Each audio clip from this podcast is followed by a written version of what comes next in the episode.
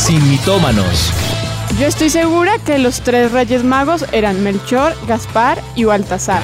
Pero pues claro, la Biblia dice, al que madruga, Dios lo ayuda. Yo una vez leí que decía, ayúdate que yo te ayudaré. Es hora de saber la verdad, sin mitómanos, con los pastores Juan Sebastián y Ana María Rodríguez. Sin mitómanos. Muy buenas tardes para todos los sin mitomaneros, les decimos.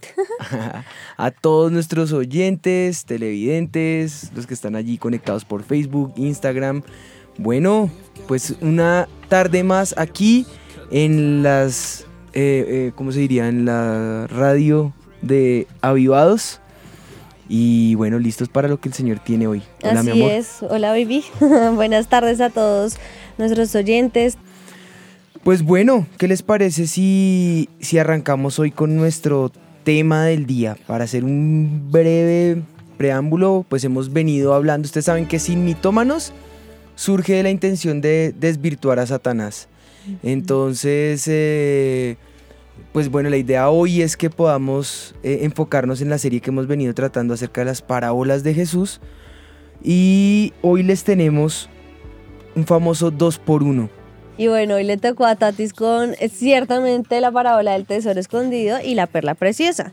Esta parábola, como tú decías, es un 2 por 1 porque aunque es, eh, son dos parábolas, o sea, son dos relatos diferentes, se unen, o sea, hablan de lo mismo. Que el tema central es el reino de los cielos, el reino de Dios. Entonces eso es lo que se va a ver hoy. Lo vamos a ver para que vayan analizando sus Biblias en Mateo capítulo 13, versículos 44 al 45. Y, al 46. Eh, al 46. Y vamos a leer primero una parábola, luego otra y vamos a explicar las dos y vamos a ver cómo las dos se, unen para hablar de un mismo tema. Para que genere mejor recordación, los, eh, pues aunque es un solo tema, por ende un solo mito, pero para que genere mejor recordación te propongo lo siguiente. Tú tratas una parábola y yo trato la otra. Sí, sí, Listo. Quiero hacer como una introducción para que entendamos por qué el Señor toca dos parábolas y el uso que se hace de, este, de esta temática. Bueno, el Señor aquí nos va a indicar que las relaciones terrenales se reemplazan por los vínculos espirituales. Y nos está pidiendo a nosotros que dejemos de pensar como pensamos naturalmente y empecemos a tener puestos los ojos en el reino de los cielos. Y que pensemos como Él piensa, que tengamos visión de reino, de hecho está manifestado en, la oración que el Señor hace en el Padre Nuestro cuando Él nos dice que su voluntad sea hecha en el cielo como en la tierra.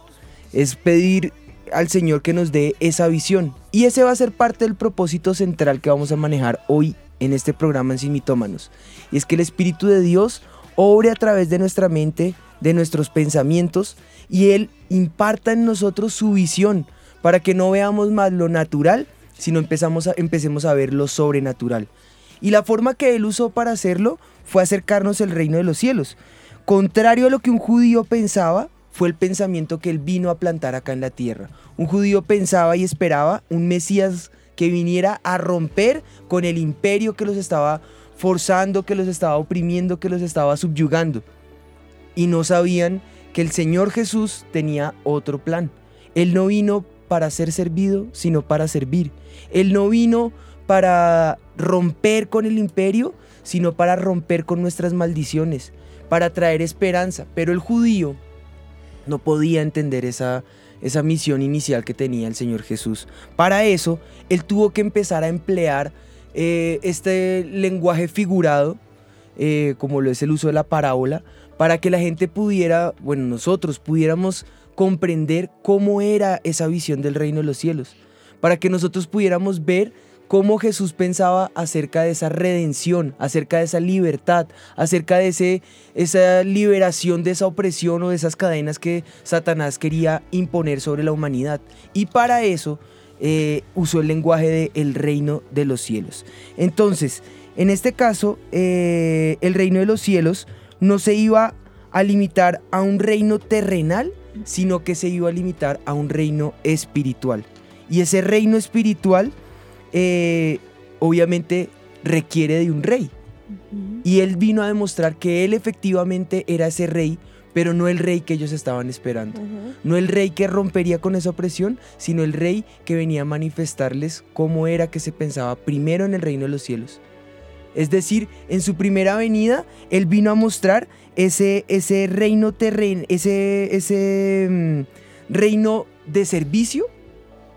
Y luego en su segunda venida, que todavía no ha sido, es la que va a venir al futuro, ahí ya no va a venir como el siervo, ya no va a venir eh, como, como, como guardado, cohibido, no, ya será el famoso reino triunfante del Mesías, que ese es lo que se espera para el futuro. Ese lenguaje de las dos venidas del reino, o bueno, del rey, que en este caso es el Mesías, pues eh, lastimosamente no se pudo entender y es por eso que Juan dice, a los suyos vino, Y los y los- suyos a no lo suyo vino y los suyos no le recibieron. Más a los que le recibieron, a los que creen en su nombre, les dio potestad de ser hechos hijos de Dios. Eh, yo creo que esa es la potestad que nosotros tenemos. Y parte de lo que vamos a estar tr- tratando acá es, bueno, efectivamente, si somos hijos de Dios, estamos pensando como hijos de Dios, como hijos de Rey de Reyes, como hijos del reino, como herederos de ese precioso sacerdocio, de esa nación santa que él, él- él- él separó, o vamos a seguir pensando tal vez como un judío pensaría, tal vez como alguien que no ve la realidad sino el problema, no ve el futuro sino el presente y no puede ver a través de los ojos que Dios quiere que veamos hoy. Pues para, para eso yo quisiera eh, iniciar orando, pidiéndole al Señor, Señor, danos los ojos que tú tienes. Padre, yo te pido que tú abras nuestro entendimiento, Señor, que nos ayudes a ver a través de tus ojos, Señor.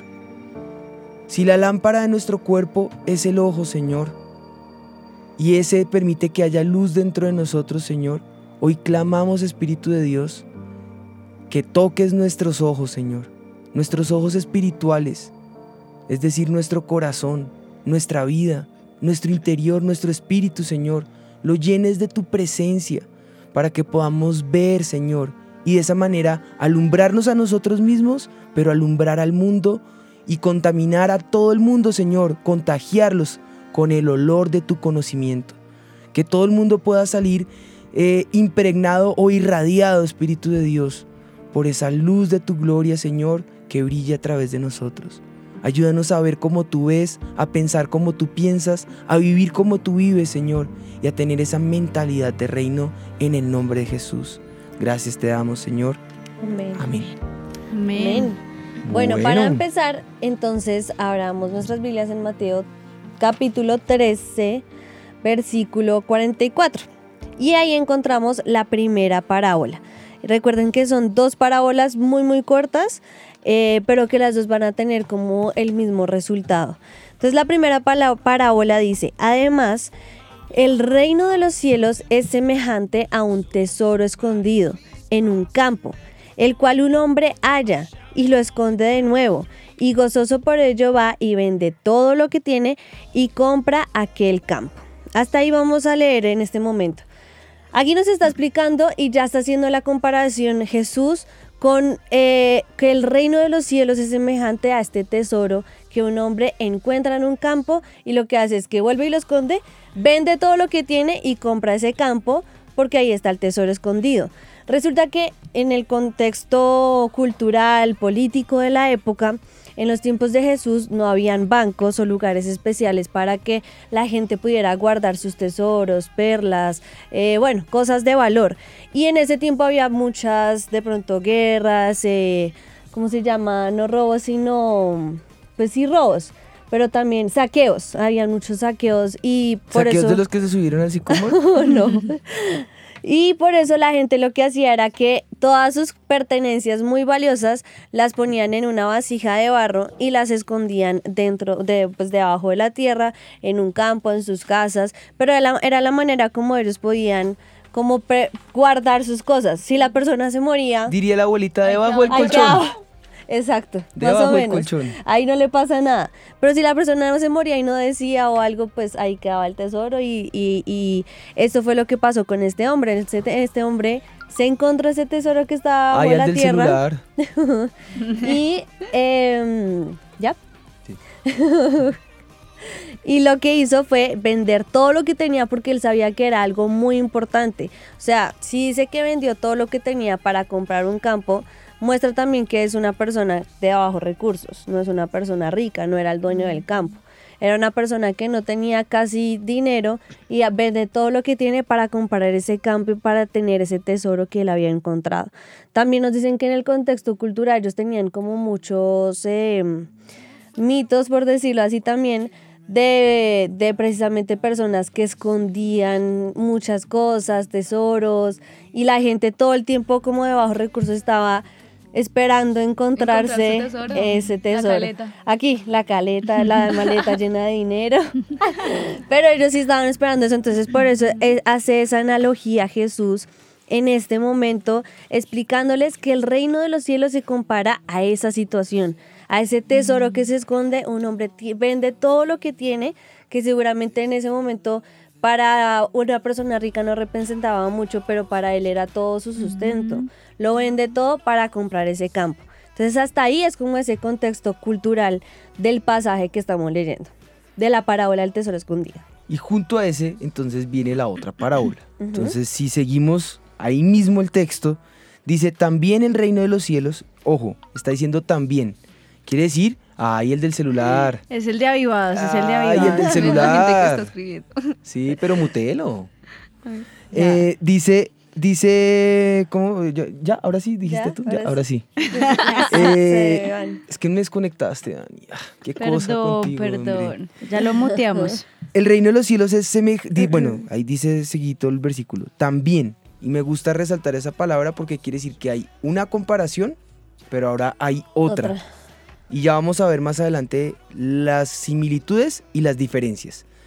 También el reino de los cielos es semejante a un mercader que busca buenas perlas, que habiendo hallado una perla preciosa, fue y vendió todo lo que tenía y la compró.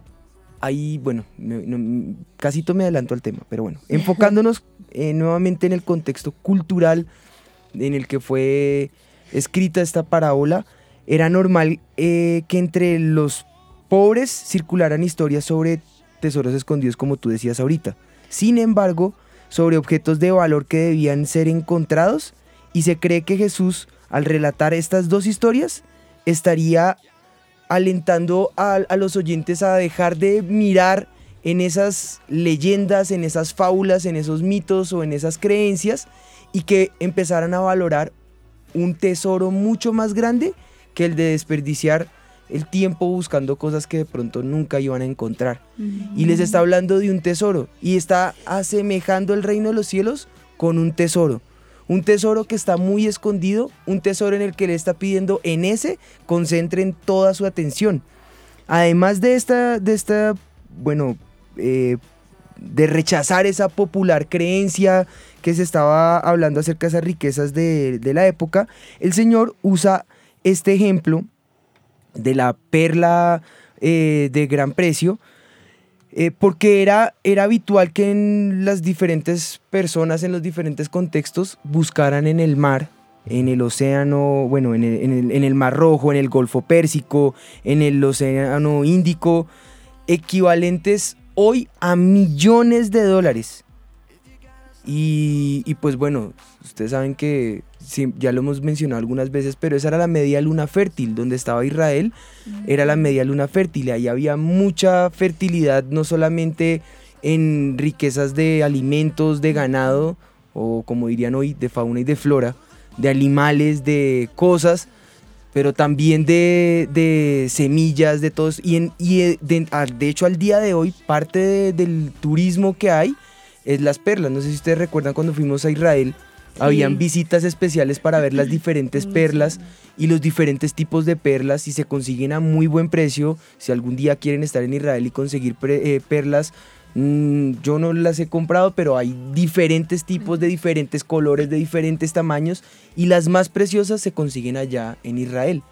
Entonces eh, es por eso que toda esta gente invertía todos sus recursos y la costumbre dice que invertían todo, lo gastaban todo, sin, sabiendo que de pronto no iban a encontrar nada. Es más, muchos de ellos murieron y gastaron toda su vida y desperdiciaron toda su vida y arriesgaron sus vidas en busca de esas perlas y nunca las encontraron.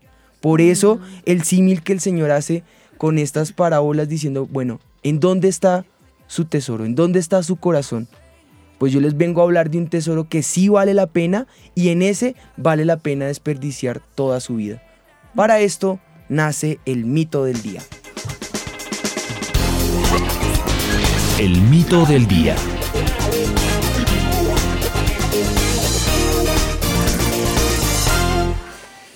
De ahí nace el mito, pastores, que el día de hoy dice sacrificarte por causas perdidas es desperdiciar tu vida.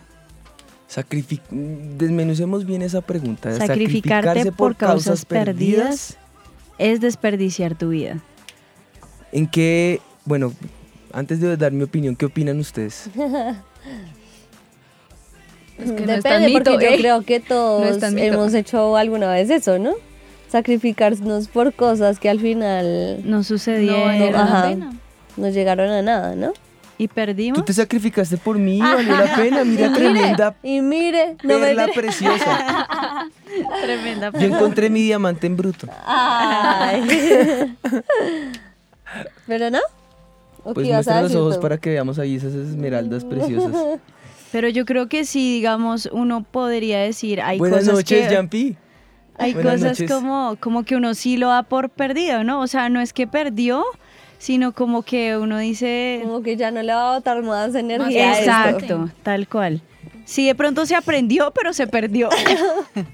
Sí, más ¿No? o menos. Más o menos. Pues bueno, ¿qué son esas causas perdidas en las que valdría la pena? O bueno, sea, me- la pregunta Tatis, es, ¿en qué no me- valdría la pena invertir? Señores, escríbanos, ¿quieren invertir? ¿Quieren invertir? Quieren invertir. Dos, dos solteras. La no les digo está que sean- costosa. ¿Qué decía? Que dos por no, uno. es decir, dos por uno. No, no, no, no, No, no, no, pilas, no, pilas. No, pilas. Tampoco están en rebaja, ¿no? En rebaja. Pero ya casito. Ay, Ay, no. Ya cuando pasen los 30. Ah, todavía falta mucho. ¿Sí? Yo digo que hay, hay, hay que... Qué mal, hoy. Ordenen la sala. Sí, sí, sí. Hay causas perdidas, pero yo digo que hay que preguntarnos en qué vale la pena invertir.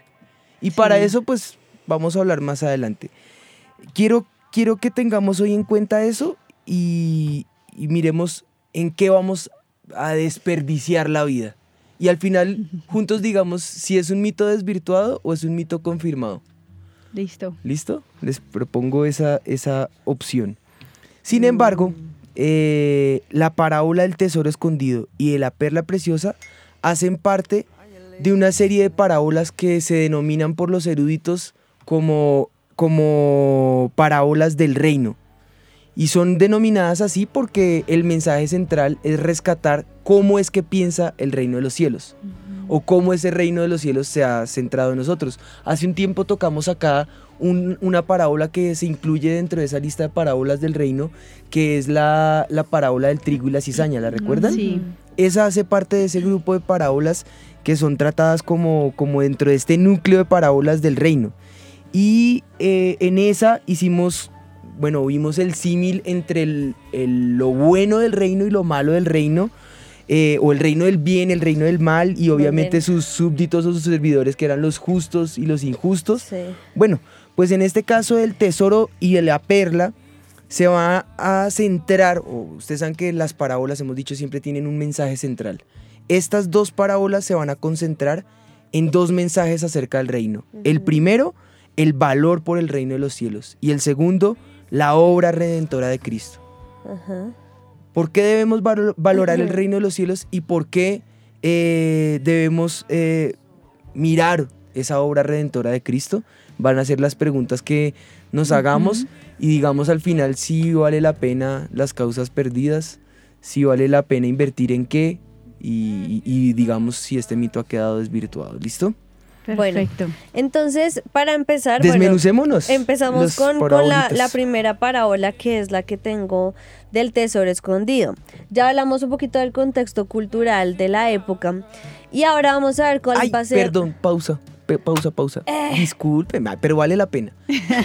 Para los que están estudiando, haciendo su estudio bíblico con nuestros programas, vale la pena aclarar que hay parábolas y mensajes parabólicos. Estos eran mensajes parabólicos porque no es una parábola larguísima Completa. como el hijo pródigo, ¿no?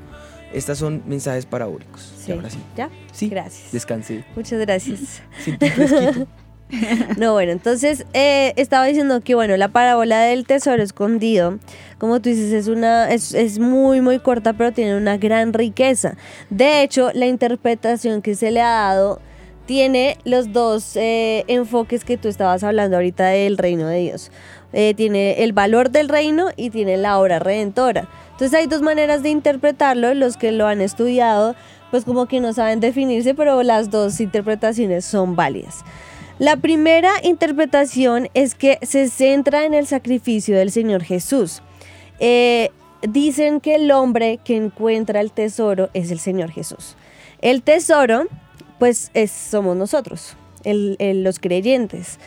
Y eh, dicen que lo que hace es que el Señor Jesús, eh, ven- o sea, deja todo lo que tiene eh, atrás, o sea, deja, como dice que vende todo lo que tiene, pues lo que dicen es que Jesús deja todo lo que tiene en su reino para venir, sacrificarse por nosotros y comprar ese, ese, como ese gran tesoro que él había encontrado. O sea, estamos en un mundo y el tesoro es ese remanente que somos nosotros y Jesús lo que hace es dejar todo lo que tiene, sacrificarse por nosotros y comprar como ese terreno para poder obtener ese, ese tesoro que somos nosotros. Entonces dicen que es muy hermoso ver esa interpretación que da Jesús en el que, eh, aunque no sabemos, aunque a veces nos vemos pequeños an- ante nuestros propios ojos, que tal vez nos menospreciamos, que tal vez sentimos que no valemos nada, al ver esta parábola está diciendo Jesús, esos son para mí, o sea, son un gran tesoro que encontré en medio de un terreno que aunque dejé todo lo que tenía para poder venir y comprar ese tesoro que son ustedes. Entonces, para, para esa interpretación lo que dicen es que Jesús nos estaba diciendo, para mí ustedes son gra- ese gran tesoro que sacrifiqué todo lo que tenía para poderlos tener. O sea, que él se dio Wow. para dar. Exacto. Entonces esa es como la primera interpretación, que Jesús es ese hombre, nosotros somos ese tesoro. Y de hecho él dice en la palabra de Dios que nosotros somos su especial tesoro. Y la segunda interpretación ya no va centrada en el sacrificio de Cristo, sino en nosotros. ¿Qué sería la interpretación? Este hombre que encuentra el tesoro somos nosotros, unos pecadores, que encontramos ese tesoro que es Cristo. Y dejamos atrás todo lo que tenemos, o sea, el mundo, tal vez muchos han dejado su familia, su trabajo, sus estudios, bueno, todo lo que podemos dejar por Cristo lo dejamos atrás para poder tener ese tesoro invaluable que es Cristo en nuestro corazón. Entonces, pues no sé Pues qué interpretación podemos tener nosotros, pero las dos son válidas. eh, y según los estudios que pues he podido realizar al respecto, mi conclusión es que es de esas enseñanzas que tiene doble aplicación. Exactamente. Yo creo que eh, aunque todas las parábolas tienen un mensaje central, nos vamos a dar cuenta que las dos parábolas dejan esas dos aplicaciones, Sí. el valor del reino de Dios y el valor de la obra redentora. Entonces yo creo que esta, esta primera parábola tiene esa doble interpretación. Exactamente. Por eso digo que las dos interpretaciones son, válidas. Pues Porque, o sea, la primera al ver el sacrificio de Jesús muestra ese gran tesoro que somos nosotros. Y la segunda, nosotros como pecadores que dejamos todo a un lado y tenemos ese, ese tesoro en Cristo que podemos encontrar. Bueno, pues nutramos un poco más este, este primera etapa de... Ay, ay, ay, espere que me pegué. Eh, esta primera etapa del programa y eh, vamos con nuestra sección. Esto es En la Red.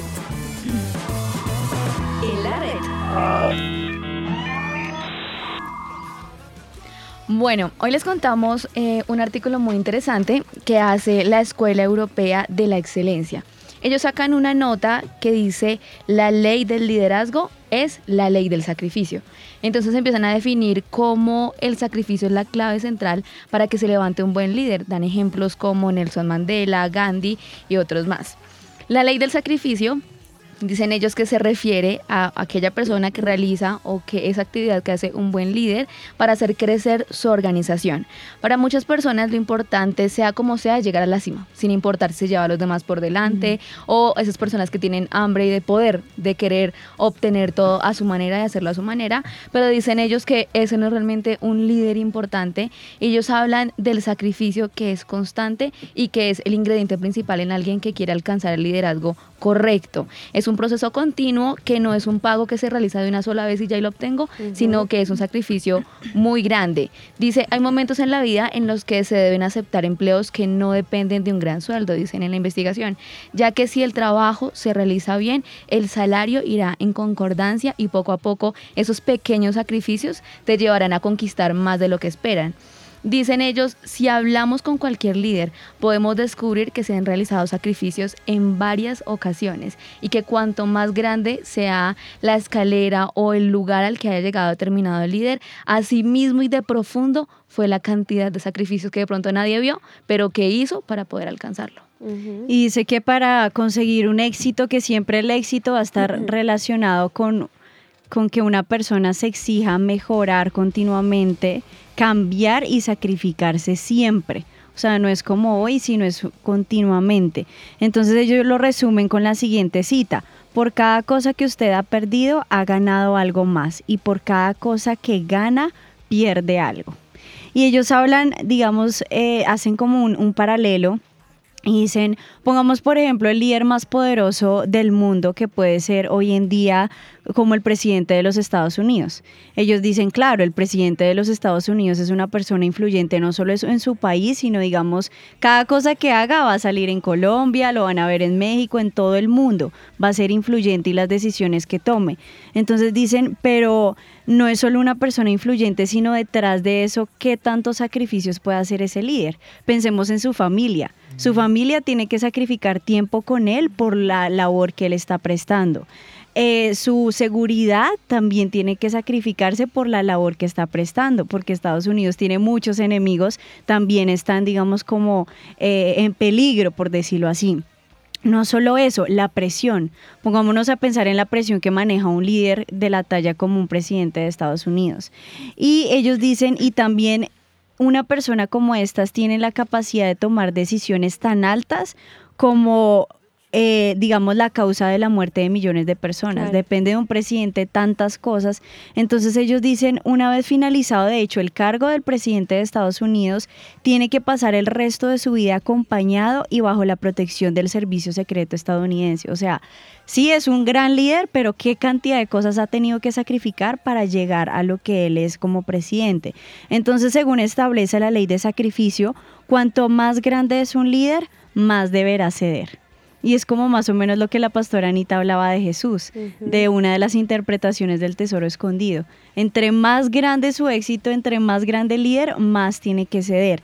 Y ellos hablan que hay una anécdota que escribió la esposa de Martin Luther King en una de sus biografías que se llama My Life y ella contaba que su teléfono sonaba día y noche y muchas veces les lanzaban retaíla de epítetos, escribe ella, obscenos. Con frecuencia las llamadas terminaban con una amenaza de muerte si no nos íbamos de la ciudad. Entonces, este artículo concluye que con el éxito no, eh, que el éxito no se obtiene sin sacrificio. Cuanto más alto es el nivel de liderazgo que usted pueda alcanzar, los sacrificios serán mayores. O sea que siempre el éxito del liderazgo va a tener relacionado sacrificio. Y todo en la vida es así, ¿no? Digo yo, para sacar su carrera tiene que sacrificarse, estudiar, dejar tiempo, perder tiempo de toda manera, pero pues al final la recompensa es grande.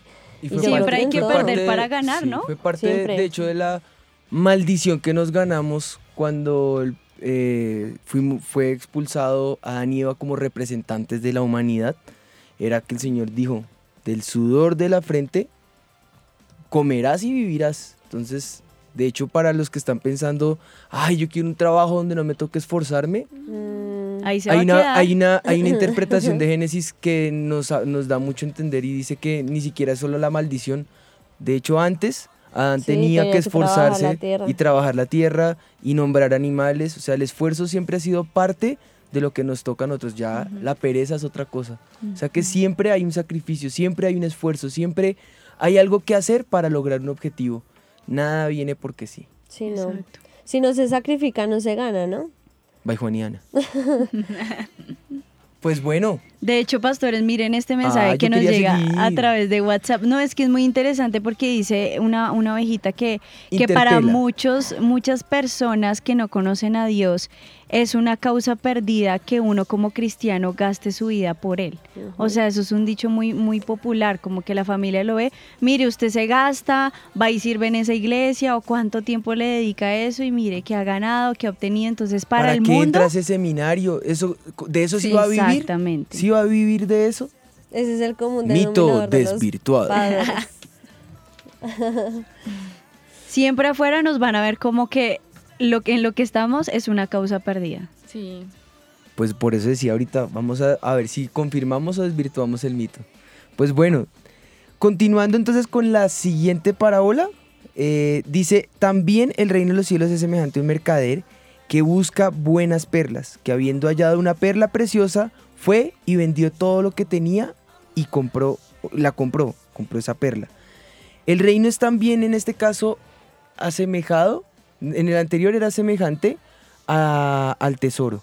Aquí es, semejante al mercader y en este caso este mercader tiene una función, buscar perlas finas.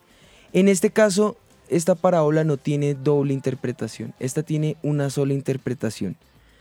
Cuando se encuentra una perla de un gran valor, se sacrifica todo lo que se tiene para conseguir esa perla. Y eso esa es una postura que tienen todos los, ¿cómo lo llamaríamos? Joyeros, los eh, allá en, en- en- en- en- en Oriente, invierten todo por esa perla Mm. que saben que es preciosa y no importa lo que tenga que costar, no importa lo que tengan que invertir, saben que esa plata está invertida, no gastada. Ujú. Y la diferencia está en que una, cuando yo gasto no recupero, pero cuando yo invierto hay una valorización, hay un esfuerzo, pero obviamente voy a recuperar y a ganar más de lo que yo invertí. En ese caso ellos lo ven como una inversión y se invierte todo el esfuerzo por esa perla de gran precio. Se cree que el mercader, o esa es la, aplicación que se hace de esta parábola, que el mercader es el Señor Jesús. Y la perla de gran precio es la iglesia. Entonces, en este caso, se concentra en esa obra redentora. Yo diría en ese orden de ideas que la interpretación primera tiene más que ver con el valor del reino y en, la, en esta segunda tiene más que ver con esa, con esa eh, obra del Señor Jesús, esa obra redentora. En esta sí, ese es el, el mensaje central, el único mensaje, la, el sacrificio que eh, hizo el Señor Jesús. ¿Y por qué? Porque eh, la perla de gran precio, que es la iglesia, fue rescatada a través de un sacrificio que hizo el Señor Jesús en el Calvario. Él vendió todo lo que tenía, vendió absolutamente todo, dio todo lo que él tenía para, para comprar literalmente con su sangre esa iglesia que él había redimido, ese cuerpo que él había redimido, que en este caso somos nosotros. Él tomó nuestro lugar y, y allí dio todo lo que él tenía, se dio a sí mismo en rescate por muchos. Así como una perla, eh, me gusta esa analogía y mientras estudiábamos esta parábola, se- esa- esas perlas se forman al interior de una ostra, pero se, se forman por causa del sufrimiento que se provoca por una irritación. Y esa irritación dentro de la ostra genera La a la perla. De esa misma manera hay un sacrificio que el Señor hizo. Y ese sacrificio fue con dolor. Ese sacrificio fue con sufrimiento. Ese sacrificio fue derramando toda su sangre. Y dicen los expertos que cuando sale agua del cuerpo es cuando ya se ha desangrado totalmente el cuerpo. Cuando ya no queda absolutamente nada en el cuerpo, lo último que bota el cuerpo es agua. Y el Señor Jesús dio todo lo que Él tenía por nosotros. Dice el texto de Isaías y, y en el Nuevo Testamento se, se recuerda nuevamente ese sacrificio que él hizo en la cruz, que él derramó todo, se hizo una sola llaga de pies a cabeza para, para morir por nuestros pecados, se inmoló en esa cruz y lo hizo por una sola razón. Fue rescatarnos a ti y a mí de la muerte, de la opresión, del re- eh, revivirnos y darnos sentido de vida, darnos un nombre, darnos esperanza. Y esa es la causa perdida que la gente ve en nuestro ministerio o en nuestra vida o en nuestra razón de vida. Es que si Él lo dio todo por nosotros, ¿cómo no nos vamos a dar nosotros en servicio a aquel que nos rescató de la muerte misma, aquel que nos rescató de la perdición, aquel que nos salvó del, infierno? ¿Y cómo no servirle? ¿Cómo no servir a la causa del reino de los cielos? ¿Cómo no desgastar el resto de nuestras vidas por esa causa? Si Él lo dio todo por nosotros, lo mínimo que nosotros podemos hacer es darlo todo por Él, desperdiciarnos por Él, invertirnos en Él, desgastarnos para Él, que ese sea nuestro propósito de vida. Yo creería que en ese orden de ideas, yo sí quiero desgastarme para el Señor. Aquí eh, se interpreta que en la parábola del tesoro, la que tú nos contabas, el reino es semejante al tesoro mismo, pero en este caso el reino no se asemeja a la perla. Esta es el- el- la parábola de la perla. Lo que importa acá no es la perla, lo que importa acá es el mercader, que lo dio todo, que di- di- dice ahí, vendió todo y la compró. Y uno diría, uy, yo sería capaz de venderlo todo. Ahí surge la pregunta, ¿qué estamos dispuestos a dar por esa perla? El Señor Jesús lo dio todo. Y si la perla es la iglesia, la iglesia, ¿quiénes pertenecen a la iglesia? ¿Quiénes hacen parte del cuerpo de Cristo? Porque cuando el Señor venga al final de los tiempos, Él no viene por personas. Él no viene por ti ni por mí, no. Él viene por su iglesia. Y los que permanezcan en la iglesia, los que estén eh, siendo partícipes de la iglesia, del cuerpo de Cristo, ellos se unirán a la cabeza. Por ellos es por quien viene el, Señor Jesús. La gran pregunta es, ¿estamos siendo parte del cuerpo de Cristo? ¿En realidad somos la iglesia? ¿En realidad pertenecemos? ¿Qué es pertenecer al cuerpo de Cristo? ¿Qué es ser la iglesia? Porque el, el Espíritu Santo dice la palabra del Señor que Él está preparando y ataviando a la, a la esposa, que es la iglesia, para que se case con el, con el esposo, que es el Hijo. Para esas bodas del Cordero que vamos a celebrar al final de los tiempos. Estamos siendo partícipes del cuerpo de Cristo, estamos siendo partícipes de esa causa. Yo creo que es allí donde está el centro del mensaje de esta parábola. Y en este caso nosotros podemos ver que no se trata de que, bueno, pues no voy a hacer una analogía que de pronto sea un poquito di- difícil de digerir, pero quiero que pensemos en esto, ¿no? Todos los que están en la iglesia forman parte del reino, pero no todos los que están en el reino forta- forman parte de la iglesia. Y yo creo que, que allí hayamos respuesta a lo que el Señor Jesús decía cuando el reino de los cielos se iba a establecer acá en la, en la tierra, ¿no? Entonces, eh, la iglesia no entrará en el reino en su forma futura, sino que reinará con Cristo sobre esa nueva tierra, sobre esos cielos nuevos, esa tierra nueva que habla el Apocalipsis, sobre esa tierra renovada que el Señor nos promete y que se va a ver después de esa segunda venida que Él va a venir a demostrar su triunfo. Esta parábola recae sobre el rey mismo, sobre el inmenso precio que Él pagó para enamorarnos, para ganarnos, para conquistarnos, para rescatarnos y para compartir su gloria en su manifestación con nosotros, para hacernos copartícipes de esa gloria preciosa que Él ganó para nosotros. Tremendo. Yo creo que, bueno, no sé, a mí por lo menos esta parábola me impacta en el sentido en el que a veces nosotros mismos nos vemos como esa causa perdida. Sí. O vemos a familiares o amigos como una causa perdida. Como decimos, no, ya esta persona no... O sea, ya no voy a insistir más, o yo diría, o tantas veces que nosotros nos equivocamos, hasta yo soy esa causa perdida porque Jesús insiste tanto por nosotros.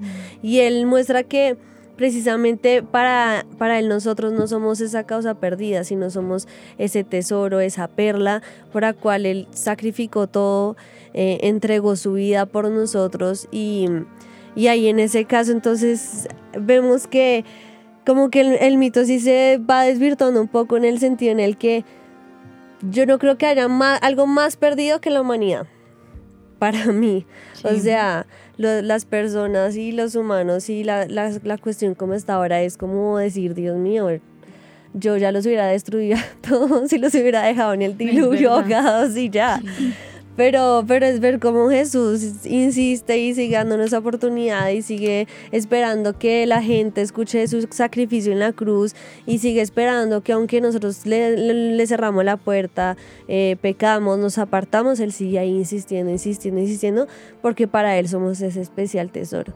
Entonces, para mí, para los que nos están escuchando y nos están viendo, no sé si tal vez es tu caso, que te han insistido, que te han dicho, que has, eh, bueno, que hemos visto que miles de veces hemos invertido ese tiempo en una persona que lo único que hace es seguirle dando la espalda a Jesús, haciendo cosas contrarias, eh, en- entriste- entristeciendo más su corazón y tal vez algún familiar dirá, ya tú eres esa causa perdida.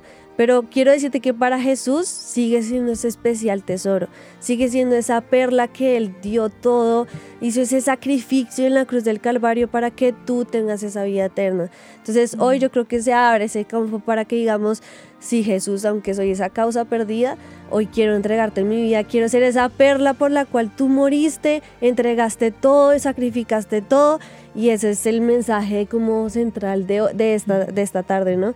Decirle Sí. gracias Jesús por ese precio que pagaste y como han escrito muchos, lo mínimo que podemos hacer es decirle te entrego mi vida a tu servicio, Sí. ¿no? Servirte a ti hasta el fin del mundo. Y pastores, digamos que queda una pregunta ahí que entre ellos mismos están respondiendo, pero yo se las voy a leer. Y muchos preguntan es cómo, o sea, cómo yo sé y qué características puedo yo, digamos, analizar en mi vida para ser parte de una iglesia. Y esta pregunta es muy válida porque dice Josué Netro, dice, precisamente le- hoy le preguntaba a mi esposa, cumplimos un año como ovejitas online, que si como ovejitas online estamos unidos al cuerpo de Cristo. Vivimos en la Florida, Estados Unidos, y muchos no tienen la claridad de, venga, yo cómo sé que sí soy parte de ese cuerpo de Cristo o de esa perla preciosa. Aunque por ahí John Murillo también escribía un comentario muy válido y él decía, precisamente la prédica del fin de semana pasado de los pastores de la iglesia vencedora queda al pelo, dice él, Exacto. con el programa de hoy de los pastores Juan Sebastián. Exactamente. Entonces, pues ahí ustedes podrán Pues- contestarle a las ovejitas online también. Parte de eso es precisamente el enfoque de la segunda parte, o la, ya el el primer cierre era lo que mi esposita nos estaba diciendo, de el valor. Ahora, la segunda parte, yo quiero dejar muy en claro que nuestro andar con Di- en nuestro andar con Dios hay momentos donde debemos tomar decisiones difíciles. Y es aquí donde me uno al mito del día y no me uno para confirmarlo, sino para desvirtuarlo. Porque así como dice el mito, muchos piensan que estamos perdiendo el tiempo, que estamos eh, des- eh, desga- desgastando nuestros momentos en cosas, en causas perdidas. Y hoy en el nombre de Jesús vamos a desvirtuar a Satanás, porque no es una causa perdida. El cuerpo de Cristo tiene un valor, un valor importantísimo, y tú y yo debemos pertenecer. Pues la pregunta, ¿cómo pertenezco yo al cuerpo de Cristo? Mi pregunta se, se las devuelvo con otra pregunta. ¿Eres tú consciente de que el Hijo de Dios ha nacido en tu corazón? ¿Tienes certeza de tu salvación? Porque no importa el momento de nuestra vida que vivamos, si es en el, en el hoy, si es eh, siendo pastor, si es siendo líder, si es siendo ministro, si es... A Juan Wesley le llegó a la mitad de su ministerio. No importa el momento de tu vida. No importa. Lo importante es que tengas la certeza que eres hijo de Dios. Que tengas la certeza que has nacido de nuevo. Si esa certeza está en tu corazón, puedes decir, yo soy parte del cuerpo de Cristo. Y no importa si es online, no importa si es de lejos, no importa si es en el avivamiento mismo o fuera del avivamiento, yo puedo decir que mi corazón le pertenece a Jesús. Puedo decir que soy salvo. Yo tengo conocimiento del momento en que Él me salvó, en que Él me hizo una nueva creación. Yo, Juan Sebastián Rodríguez.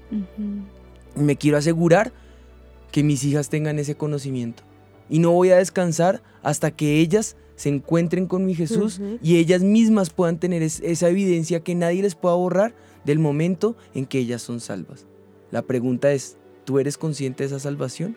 Si lo eres, ahí tú puedes decir, yo pertenezco al cuerpo de Cristo.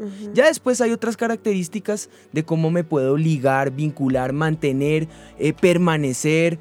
Y para eso hay todo, todo un sistema de cosas que nosotros podemos hacer a nuestro alrededor. Adorar, orar, eh, ayunar, eh, bueno, mil cosas que nosotros podemos vencer allí. Leer la palabra de Dios, enamorarnos del Espíritu de Dios, porque el Espíritu de Dios es quien nos ayuda, como les decía ahorita, a ataviarnos para el momento del encuentro con el Señor Jesús, para el día de su venida, para el día del final de los tiempos. Él nos ayuda a permanecer en el mientras tanto, mientras viene esa segunda fase del Hijo de Dios.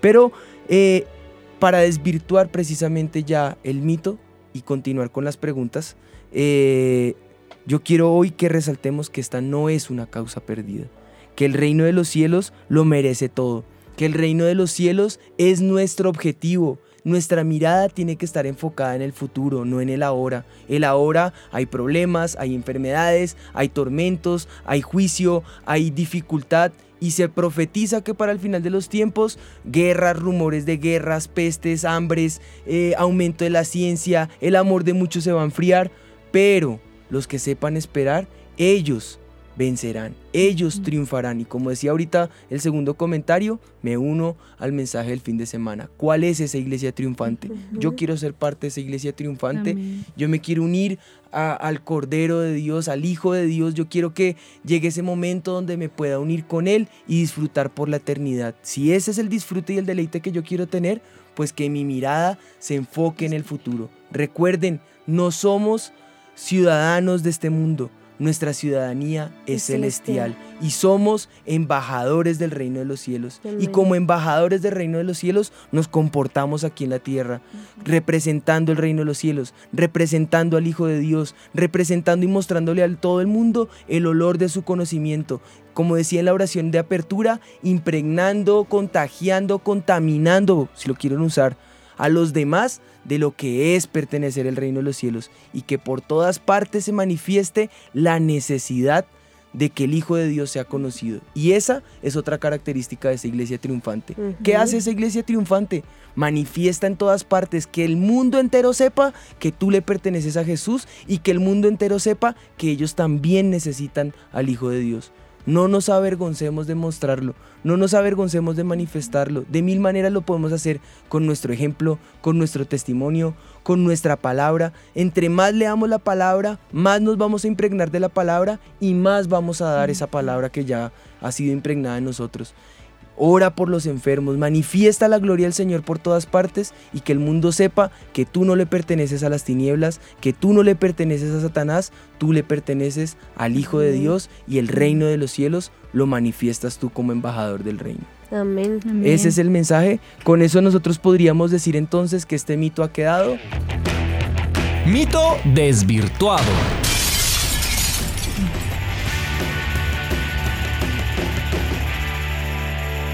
Y bueno, recordemos nuestro mito. Sacrificarte por causas perdidas es desperdiciar tu vida. Vemos en estas dos parábolas la manera en que Cristo nos ve y que a pesar de que éramos una causa perdida sin Él, su amor fue tal que lo dio todo por nosotros. Así que a pesar de que a los ojos del mundo sacrificarse por las causas perdidas parezca ilógico e incoherente, recordemos que Dios es un Dios que llama a las cosas que no son como si fueran y que siempre nos impulsa a movernos por fe y no por vista. Amén. Pues bueno, yo propongo antes de pasar a nuestra sección del recreo, que hace rato que no la tenemos por causa de los invitados especiales, eh, y pues por el tiempo, por no quemar tanto tiempo, pero yo quiero cerrar entonces este mito desvirtuado con oración. Padre, yo te doy gracias porque hoy tu presencia se ha manifestado en medio nuestro. Yo declaro en el nombre de Jesús que tu visión se impregna en nosotros que nos das esa mentalidad de reino, Señor. Que nos ayudas hoy a concentrarnos y poner nuestra mirada no en las cosas pasajeras, no en las cosas vanas, no en ni siquiera en nuestras necesidades, Señor, sino en ese tesoro, y a través de ese tesoro, Señor, podamos, así como tú perdiste todo por causa nuestra, nosotros podamos darlo todo, Señor, porque hemos hallado ese precioso tesoro, porque hemos encontrado el valor del reino de los cielos, pero también porque valoramos ese sacrificio que tú hiciste en la cruz, Señor. Y hoy declaramos en el nombre de Jesús que pertenecemos a ese cuerpo. Hoy declaramos en el nombre de Jesús que hemos sido lavados por tu preciosa sangre. Hoy declaramos en el nombre de Jesús que vamos a demostrar ese reino de los cielos en todas partes, Señor. A todo lugar donde vayamos manifestaremos la luz de tu gloria como hijos tuyos que somos en el nombre de Jesús. Ahora, si tú tienes dudas al respecto y si tú dices yo no puedo tener la certeza de que pertenezco a ese precioso reino, pero yo quiero llegar a ser parte de, de esa ciudadanía celestial, yo quiero tener la certeza que pertenezco a la iglesia, que le pertenezco a mi Jesús. Si esa es tu decisión, quiero pedirte el favor que hagas conmigo la siguiente oración. Dile, Señor Jesús, te entrego mi vida.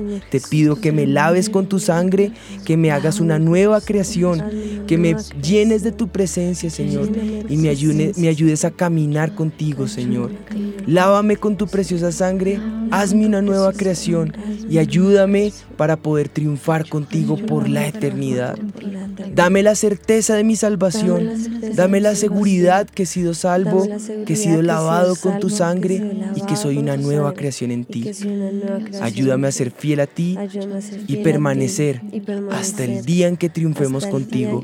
En el nombre de Jesús, amén y amén. Para más información al respecto, para de pronto consejos ya específicos, contáctanos, nuestras líneas de atención estarán abiertas para poderte atender.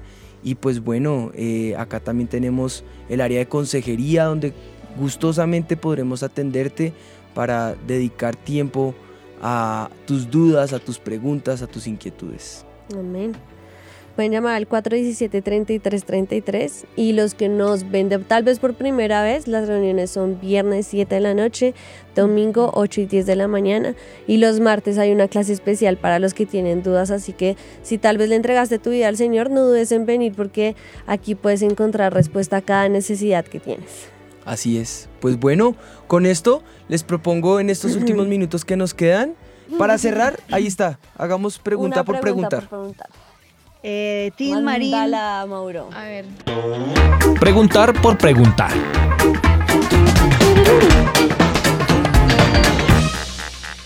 ¿Quién es la chismosa hoy? La Hay Ah, varios. Tatis, ah, Hay muchos. Esta vez es Sonia. No, la preguntona. Ah, no, eso es con Dani, no ¿no? Sí. esa es Dani, esta es su sección. A ver, a ver. Hace rato no lo escuchaba. Bueno, Sonia Cubillos dice, pastores, ¿ya tienen pensado el nombre para el bebé? ¿Cómo vive en esta hermosa etapa? Cuac, cuac, cuac, cuac, guau, guau, guau. Como ustedes tampoco fueron premiados, nosotros tampoco. No, no, la verdad es que no hay, no hay Hay que todavía. obrar con sinceridad, no, no tenemos ¿No hay nombre. opciones? Ah, ah. ¿Nada? Ninguna, cero. Ninguna. Wow. No, pues cero no, tampoco. Yo sí tengo una opción. Que lo Que a ti no te diga. gusta. Que lo diga. Que lo diga. Ahí está, les voy a dar el nombre de las siguientes tres empresas en avivamiento. Porque los nombres se los ponen a las empresas de los niños. Entonces viene, viene, viene, viene. Ahí No, está. porque esos ¿Se no los digo? son. ¿Se los digo? Sí. Además, a mi esposa no- qué ni, es. ni le gusta el nombre. Pero pues Si es llega a ser niño, me gusta mucho Enoch. No. Que Enoch es en, en inglés Enoch. Enoch. Me gusta Enoch. Sobre todo las promesas. Es un gusto. No, tienen las promesas. Bueno, pero ahí resolví un conflicto. No, ahora, dicen que viene para la, para, ¿para qué? Para el, me- Marzo, la última semana de marzo y la primera de abril. Si llegan a ser el 28 de marzo, que es el día de mi cumpleaños, ahí de una vez No, les se digo va a para que llamar Juan. se va a llamar No, Juan se segundo llamar- con el 2 en romano y todo. Ahí está. No, se va a llamar Juan. Álvaro Juan Ricardo. En honor a los dos suegros y al papá. Está A los dos abuelos y el papá, perdón. No, la Uy, verdad, no, dos suegros no no, sabemos qué es todavía, entonces todavía Dos no. abuelos y el papá. Todavía no hay ¿Y cuándo Bueno. sabemos? Por ahí en un mes Ah, sabemos qué es. Tengo Para tres meses. todos apenas. nuestros oyentes, muchas gracias por haber estado aquí con nosotros y eh, nos vemos en ocho días que La vamos a estar acá súper conectados. Para Ya no nos queda más tiempo. Esto fue Sin Sin Mitómanos. Mitómanos. Dios los bendiga. Sin mitómanos. Yo estoy segura que los tres reyes magos eran Melchor, Gaspar y Baltasar. Pero pues claro, la Biblia dice, al que madruga, Dios lo ayuda. Yo una vez leí que decía, ayúdate que yo te ayudaré. Es hora de saber la verdad, sin mitómanos, con los pastores Juan Sebastián y Ana María Rodríguez. Sin mitómanos.